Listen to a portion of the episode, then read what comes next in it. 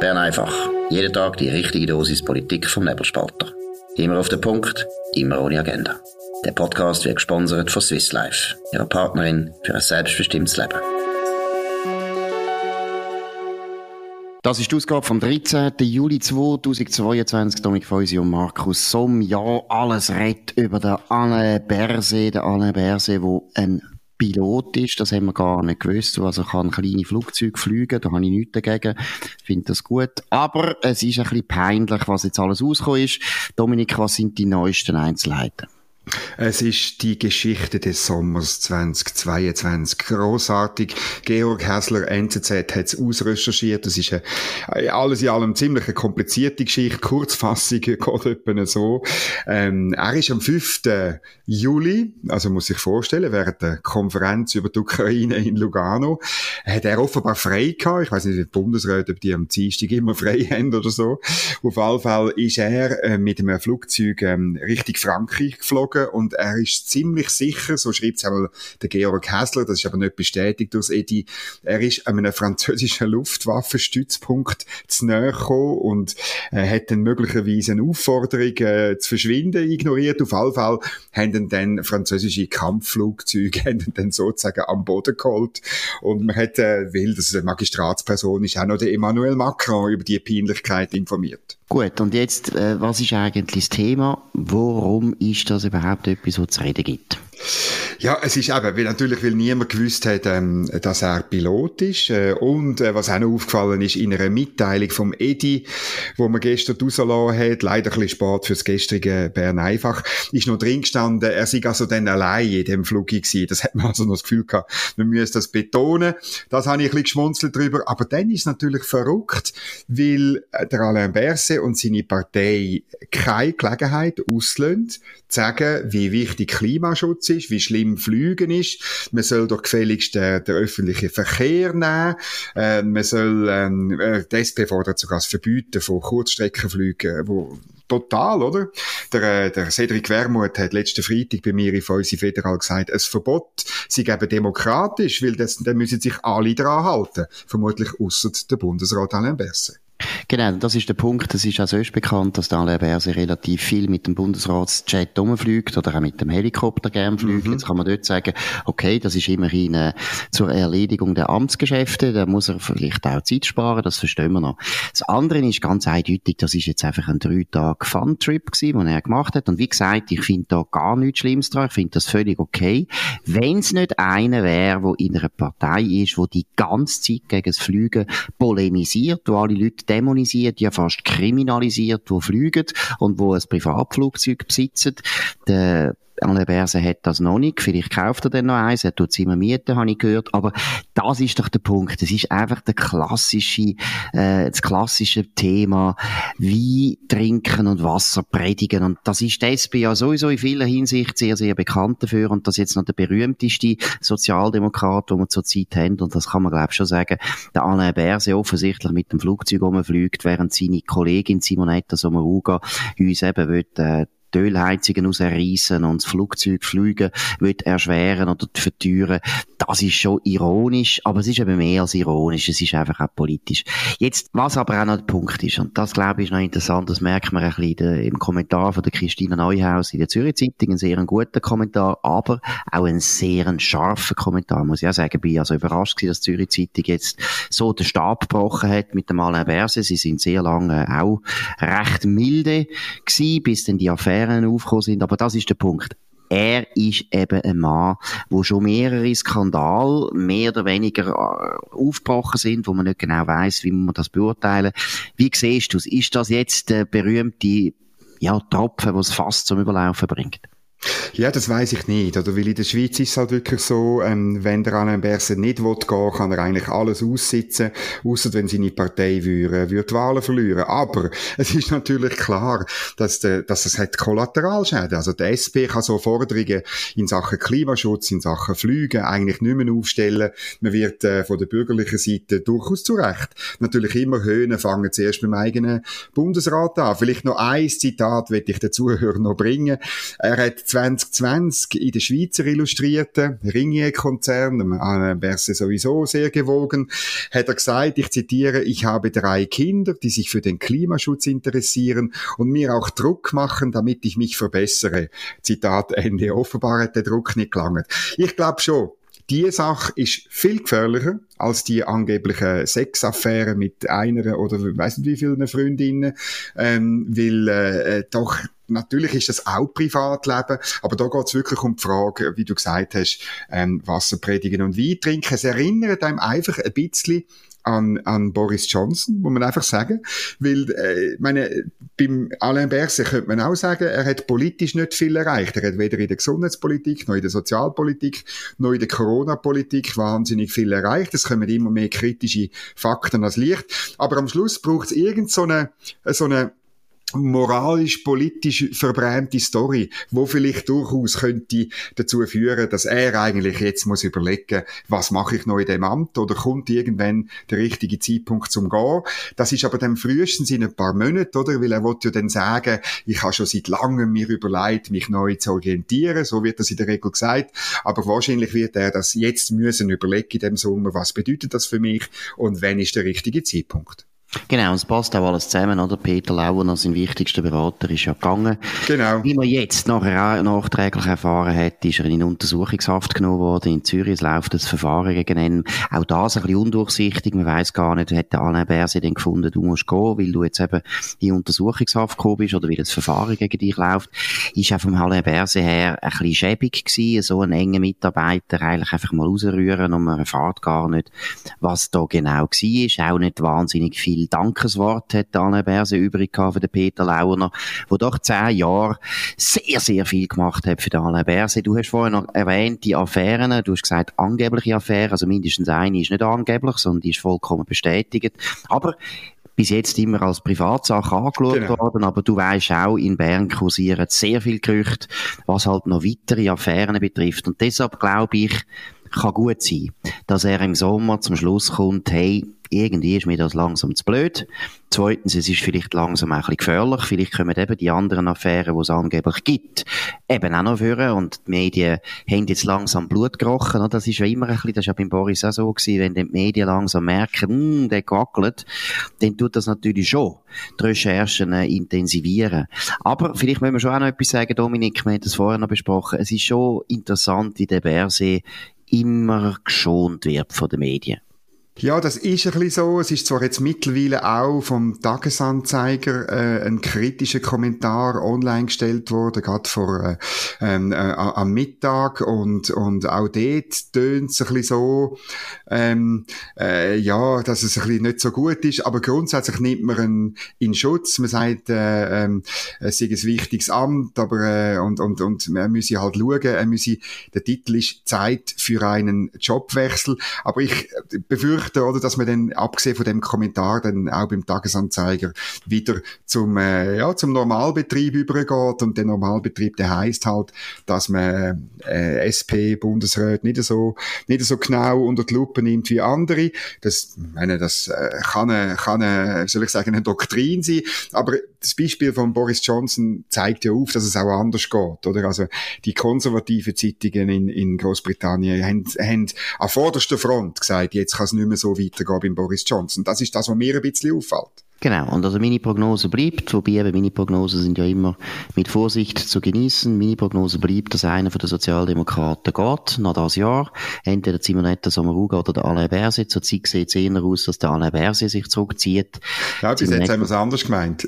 ja, hä, wie? Bis jetzt ja. haben wir es anders gemeint, genau. Ja, ich finde, also aus Sicht von der SP würde ich natürlich unbedingt schauen, dass ich Simonetta Sommaruga könnte ersetzen. Die ist nämlich erschöpft und die kommt fast nicht mehr weiter in ihren Dossiers.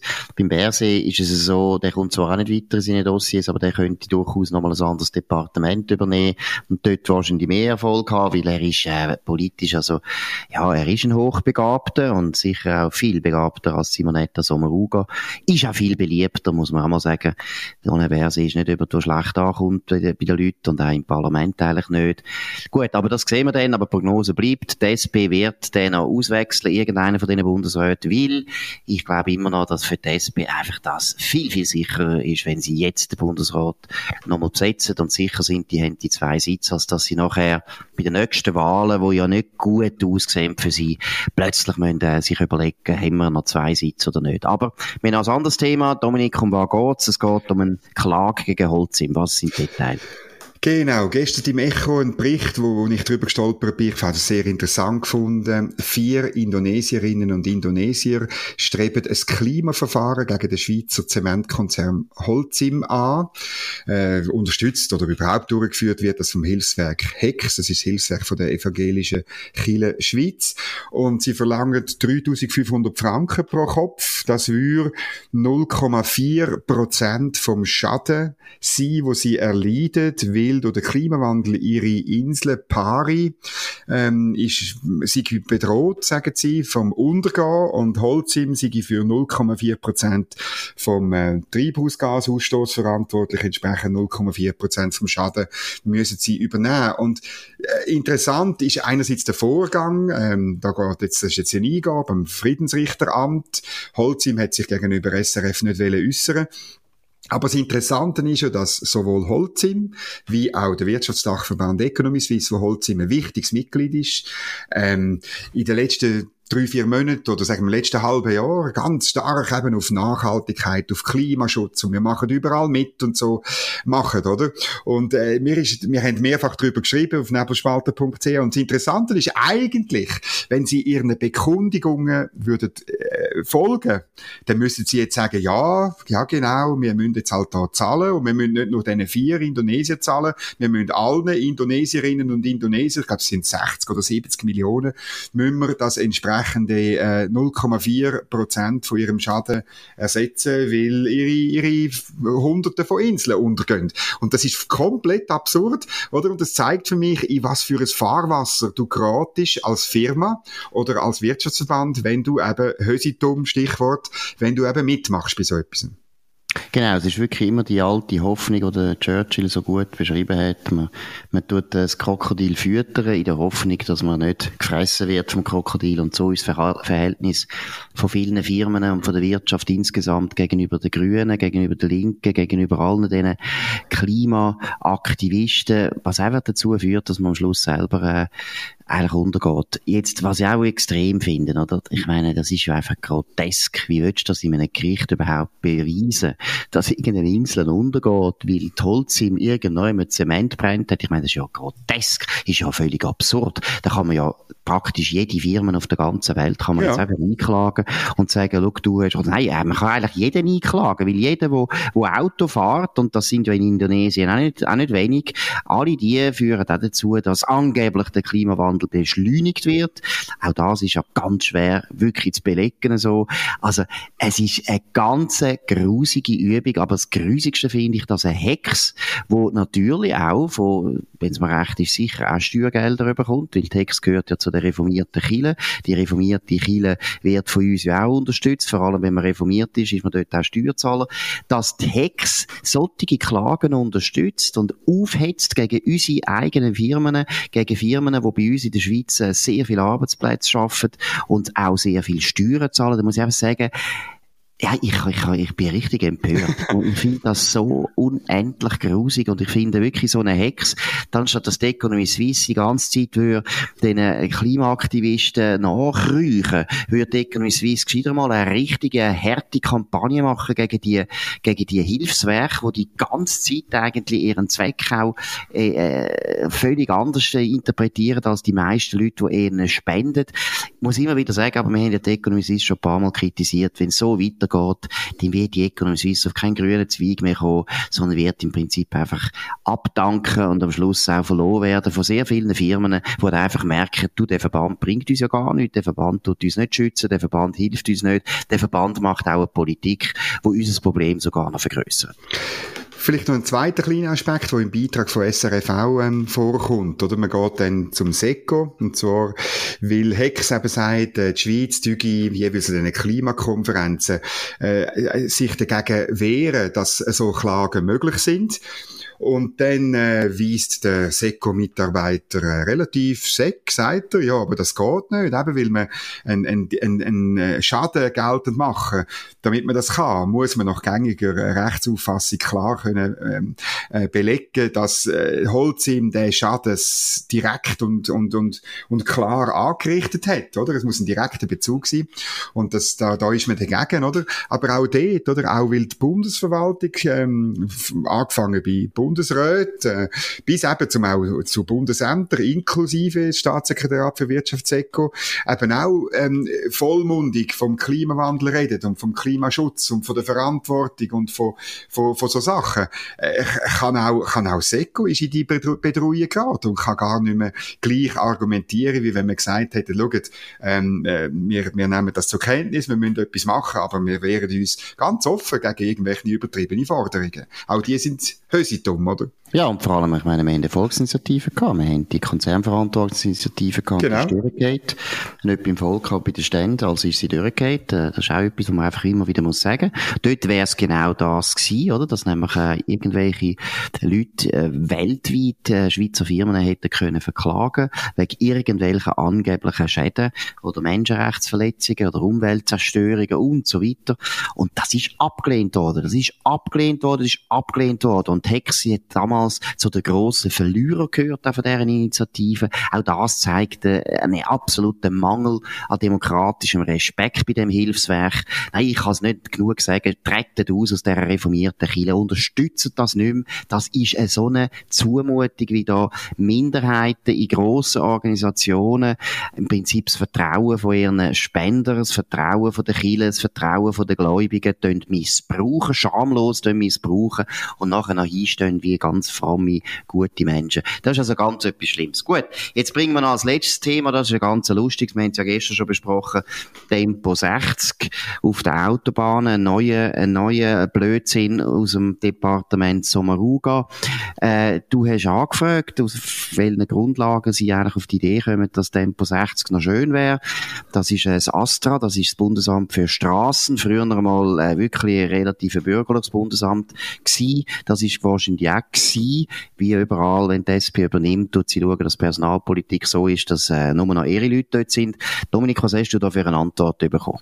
Ja, ich habe eine wunderbare Antwort bekommen, übrigens sehr schnell, muss man, muss man immerhin loben, das äh, darf man auch. Ähm, der Thomas Rohrbach schreibt mir, ähm, äh, sehr geehrter Herr Feusi, ob 60 tatsächlich unter bestimmten, bestimmten Umständen eine positive Wirkung hat, wissen wir heute nicht. Eben darum untersuchen wir die Wirkung von verschiedenen Geschwindigkeiten auf dem Verkehrsfluss im Modell. Wir erwarten belastbare Ergebnisse im Laufe des nächsten Jahres. Sollten diese positiv ausfallen, könnte allenfalls ein Pilotversuch durchgeführt werden. So viel die Antwort vom Astra. Aber ich finde, du musst jetzt unbedingt noch fragen, welche anderen anderen Tempi sie ausprobieren. Ja, das ist. Ich finde, sie sollten auch 160 ausprobieren und 140 und 120. Vielleicht zeigt sich, dass eigentlich der Stau sich auflöst, wenn die Leute 200 fahren. Ich meine, das finde ich so Voodoo, oder? Da wird es einfach, weil es natürlich logisch, sie wollen natürlich einfach, dass die Leute nicht mehr Auto fahren, deshalb tut man das mal absetzen. Aber das ist wirklich Voodoo, was da läuft in der Bundesverwaltung, auch wieder zahlt von uns Steuerzahlern. Also Sie haben es untersucht, oder, bei Tempo 80, oder? Und dort äh, hat mir dann äh, äh, der Herr Rohrbach eine Medienmitteilung äh, verschickt von 2018. Dort hat man eben festgestellt, dass es dann flüssiger wird. Aber ähm, das ist interessant. Das Entscheidende einmal gemäß der Medienmitteilung vom Astra, ist, äh, ist eben nicht das Tempo. Das kann man nicht daraus herauslesen. Einmal aus der, es steht einmal nicht so in der Medienmitteilung. Sondern das Entscheidende ist die Harmonisierung. Und das ist ein Verdacht, den wir schon gestern geäussert haben. Das Entscheidende ist, dass alle gleich schnell fahren. Ob sie 100 fahren oder 80, das liegt sich da einmal nicht raus. Und darum schmeckt es schon ein bisschen danach, dass man ähm, letztlich ähm, einfach eine Verlangsamung vom Verkehr will. Und am Schluss landen wir einfach bei Kruder links grüner Verkehr. Verkehrsideologie. Absolut. Im Prinzip müssen sie einfach vorgehen, oder? Sie können ja sagen, ja, jetzt müssen wir alle 110 fahren. Und es darf niemand schneller fahren, aber auch niemand langsamer. Das ist nämlich auch ganz wichtig, oder? Ja, und, äh, sei kein Hindernis. Wenn es auf 60 geht, ist klar, da fährt niemand mehr langsamer. Deshalb wird man nachher natürlich beim Versuch merken, oh, das ist super, oder? Da tun sich alle Leute dran halten. Oh, Wunder. Ist ja klar, dass dann niemand langsamer fährt. Gut. Aber das ist es von Bern einfach an dem 13. Juli 2022. Dominik Freusi und Markus Somm auf Nebelspalter nebelspalter.ch. Könnt uns abonnieren auf nebelspalter.ch oder auf Spotify oder Apple Podcasts und so weiter. Könnt uns vor allem weiterempfehlen, könnt davon reden, könnt uns bewerten mit viel, viel Sternen. Wir hören uns wieder morgen zur gleichen Zeit auf dem gleichen Kanal und wir wünschen dir jetzt noch einen schönen, nicht so heißen Abend, sondern einfach einen schönen lauen Abend und das wird es ja wahrscheinlich geben. In dem Sinn, auf Wiederhören. Das war Bern einfach, immer auf den Punkt, immer ohne Agenda. Gesponsert von Swiss Life, ihrer Partnerin für ein selbstbestimmtes Leben.